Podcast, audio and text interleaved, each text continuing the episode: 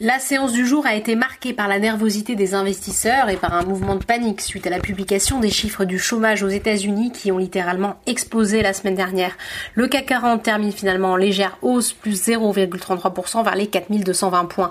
L'indice phare parisien est principalement soutenu par Total, plus 3% de hausse. Le groupe profite du fort rebond des cours du pétrole, car l'or noir, c'est évidemment l'actualité des marchés du jour. Reparti à la hausse ce matin après des propos encourageants de Donald Trump sur un éventuel réchauffement entre l'Arabie Saoudite et la Russie. C'est un tweet publié à 16h30 heure de Paris qui provoque un emballement des cours.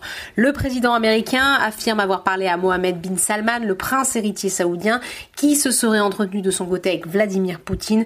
Bref, le locataire de la Maison Blanche parle d'une réduction de la production d'or noir d'environ 10 millions de barils et peut-être beaucoup plus. Rien n'est confirmé pour l'instant. L'agence de presse officielle saoudienne a appelé à une réunion d'urgence des membres de l'OPEP.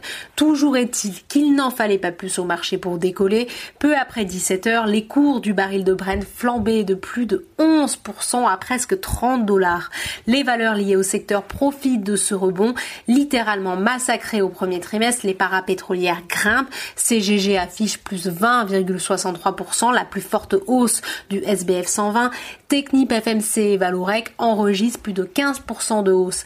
Dans l'actualité des autres valeurs, Dassault Systèmes est sanctionné après avoir fait part d'un chiffre d'affaires du premier trimestre estimé entre 2,5 et 5% en dessous de la limite inférieure de ses objectifs. Le titre qui a perdu près de 13% en 3 mois et lanterne rouge du CAC 40 moins 5,10%.